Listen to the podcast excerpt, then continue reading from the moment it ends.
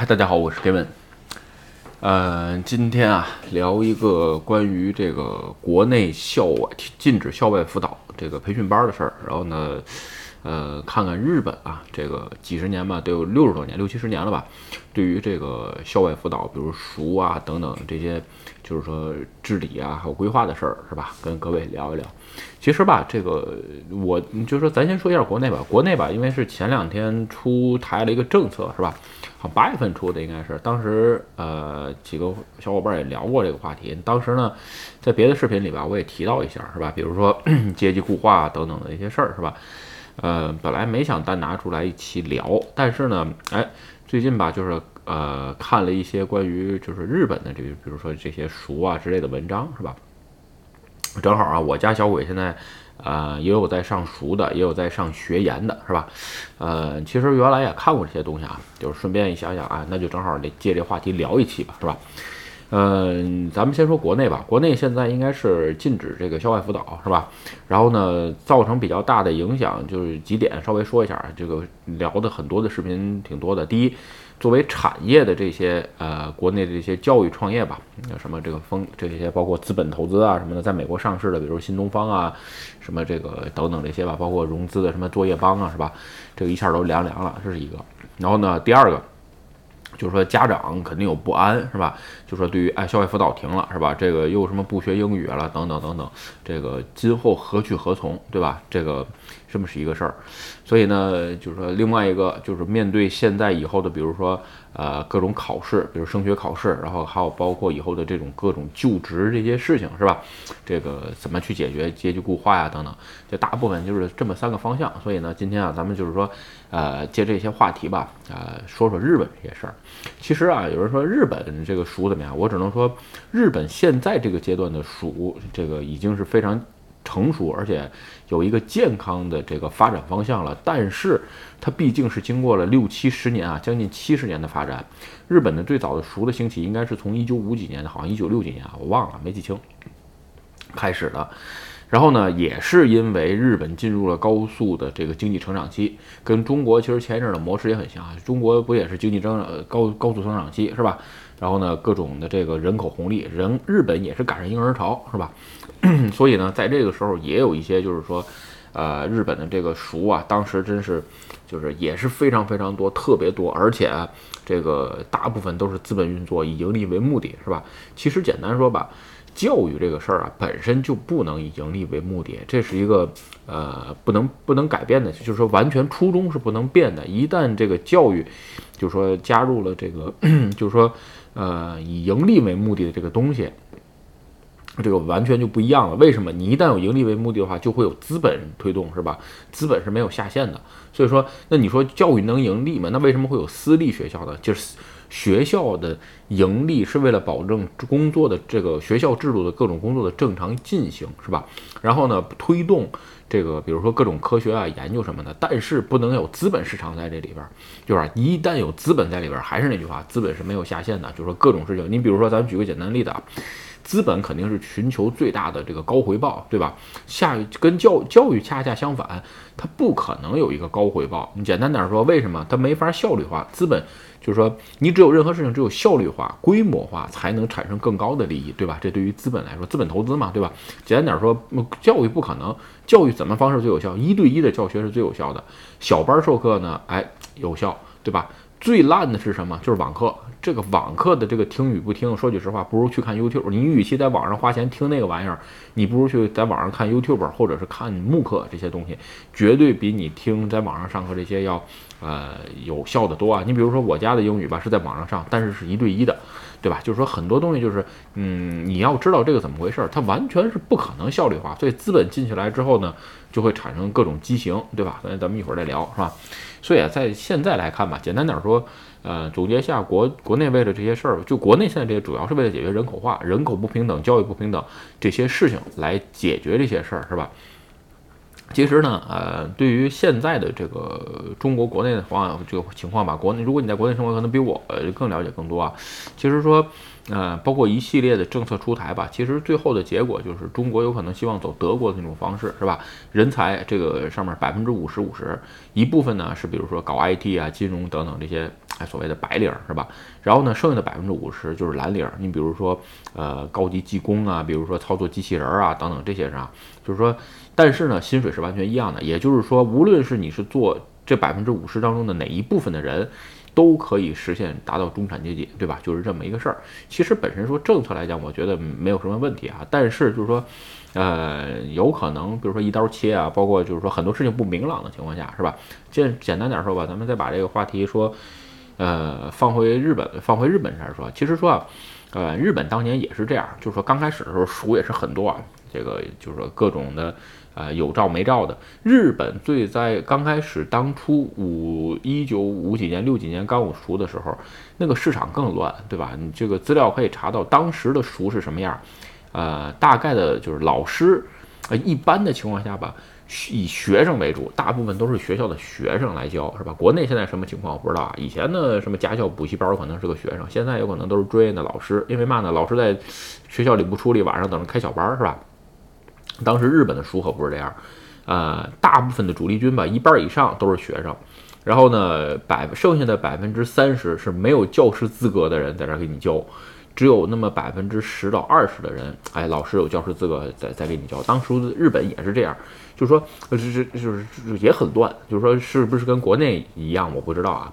最起码就是说，你说教学质量或者怎么等等什么的都没有什么可以保证的事儿，就是说也经历过这么一个。阶段是吧？但是后来吧，就是说日本政府所做的几件事呢，就是说还算，呃，就是说对这整个行业有很大的改变。先说啊，就是说他把这个熟啊给收编了。什么叫收编了？你比如说跟中国政府现在做的很像啊，就是说首先不能是非盈利，就是说中国政府定了一个调性是吧？非盈利组织，日本政府也这么回事儿是吧？非盈利，那有人说非盈利你挣熟还收收钱？哎呀，我只能说。去学校那钱啊，国家担负了，赎您了是自己去的，是吧？只要别让他有资本推动，别产生一个暴利行业就行。所以呢，日本当时呢就把这个赎啊收归到了这个文省，就是文部省，然后呢，哎，所管辖范围之内。而且在全国形成了一个什么熟的一个联盟啊，包括现在各个熟之间都会联合。然后你比如说一些有名的熟啊，你比如说日本是什么呃四股啊等等，他们会出一些教材。这些教材首先说不是你想印就能印，这个是由呃日本的教育局文部省啊去审核，审核完了之后才能印，是吧？为什么？也就是说啊，你印的这个教，因为本身说考试这件事儿啊，就是千军万马过独木桥，对吧？你一味的提高孩子这个死记硬背的能力，最后之后是怎么样呢？哎，把这个学分都哄抬住了，对吧？举个简单的例子吧，呃，就说，呃，怎么说？就就就比比如说吧，你看这个比赛是吧？去这个，呃，去看球赛是吧？或者看比赛，只要有一个人站起来了，哎，你会发现你看不见了，你得站起来才能看。最后是什么玩意儿？所有的人都站起来才能看比赛，对吧？这是比赛没变。这个考试也是，你发现吧？哎，我出了这个难度吧，本身说，哎，比如说这一百分，我出这个难度呢，哎，我觉得大家呀，就是跟着学校上这个课，哎，考完了之后就是这么个七十分。我要选这个脑子比较聪明的孩子来这好学校，怎么选呢？我选个七十五分、八十五分的，不八十分的就可以了，对吧？后来呢，这个熟如果的这个教材还有训练量，包括时间，这个教的内容没有一个限定的话。这个为了熟啊，他有这个资本竞争嘛，他就会把他的这个学生从七十分一些提高到九十分，好跟别人说，你看我们上九十分哪儿都随便挑，对吧？而且没有竞争。其实这是个畸形，对于说同样水平孩子的，就是对于孩子，比如说智商在学习这方面智商好的人，这个选拔没有任何作用。也就是说，你要是那个尖儿，你超出一分也是那个尖儿，对吧？你超出十分还还是那个尖儿，没有多大的区别。所以啊，日本这个。政府做的是什么？让这些教育这个熟归到了文部省，所以你的教材、上课时间、培训方式，全部都是有规定的。所以这种情况下呢，哎，有一个好处就是说，嗯，不用特别的就这个所谓的什么剑走偏锋啊，不会走得太偏，一味的提高这些数。另外一个啊，就是说，在日本生活的朋友知道，日本考试是一个叫偏差值的东西，是吧？它不是一个绝对数，它是一个相对数。所以呢，哎，这个对于说一味的提高某一门，或者是说提高这一期的这些分儿啊，这个作用不太大，是吧？还有一个啊，就是说，呃，整个现在就是说，呃，日本对于考试的这个环境吧，它就是它有一个分儿，它倒更强调一个叫偏差值的东西。这个偏差值呢，是靠你这一期的人，哎，整个算出来的分儿。所以说，哎，你要是发现这个，如果你这一期大家考的都很烂，题很难，但是呢，哎，教材都是一样的，对吧？所以说学的都是同样的熟的教材，做的练习也都差不多，所以呢。大家就是看谁记得住记不住，就比这个玩意儿不会走偏了，对吧？所以呢，在这一点上是，就说跟整个不一样的。然后呢，还有一点就是说，日本的教师是公务员，所以呢，而且吧，这个公务员啊，就受各种这个法律限制。我在别的视频中聊过，对于公务员来说呢，就是法不允许则禁止，对吧？所以他已经明确规定了。教师是不可以在校外担任任何职务的，这个熟的这个老师的。但是有一点，这有一个特殊情况，就是说，呃，你比如说吧，这个熟，咱们刚才说了，在日本已经归到了教育省，已经归到了教育部，是吧？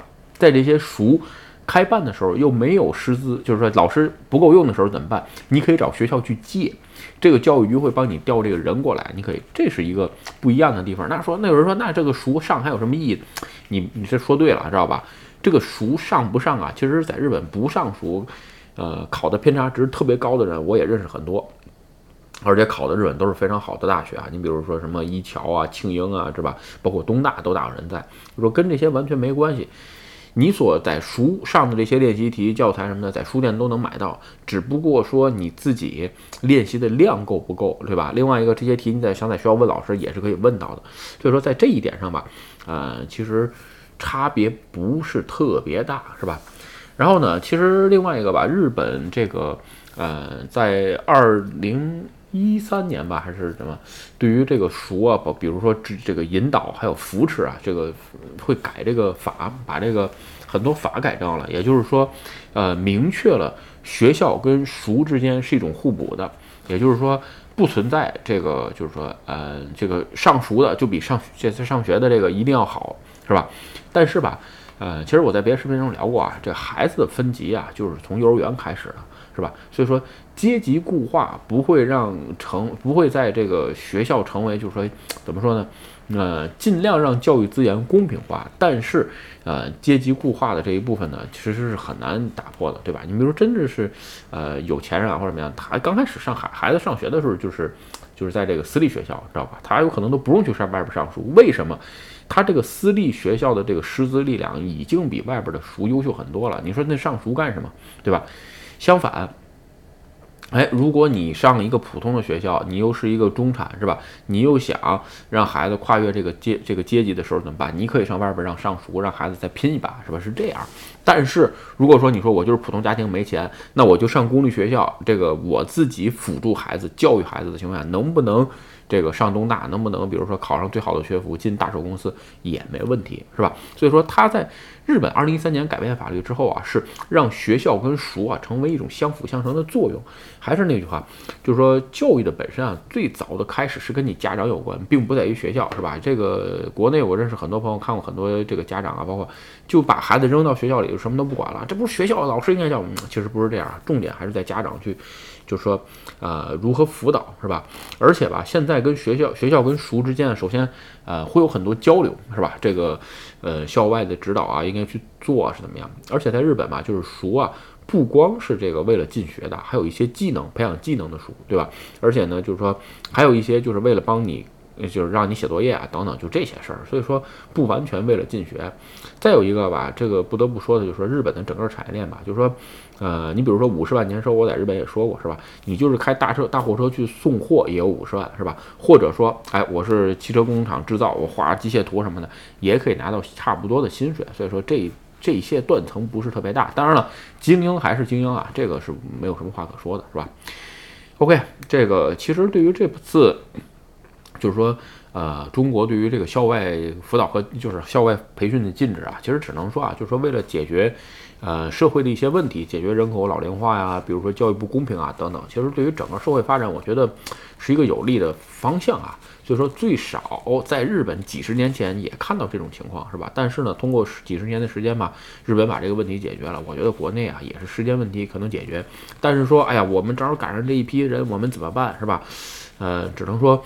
就是说，如果大家都不学了，你放心，以前考清华北大没准六百分，这个等你的孩子考清华北大的时候，没准三百分就能上，是吧？这个东西就是说，如果大家都不学了，那他的分就自然就降低了，对不对？OK 啊，今天视频啊，咱们就正好借中国的这个校外禁止校外培训这件事啊，聊聊日本的这些校外培训的发展啊。其实，任何情况下，任何东西的发展都有它的这个偶然性和必然性，对吧？只不过呃，生在这个时代的咱们赶上没赶上这些事件的发生。OK，今天视频就跟各位聊到这儿。如果你觉得我的视频有意思或者对你有帮助，请你帮我点赞或者分享，也欢迎加入盖文的会员频道，对我的频道多多支持。拜拜。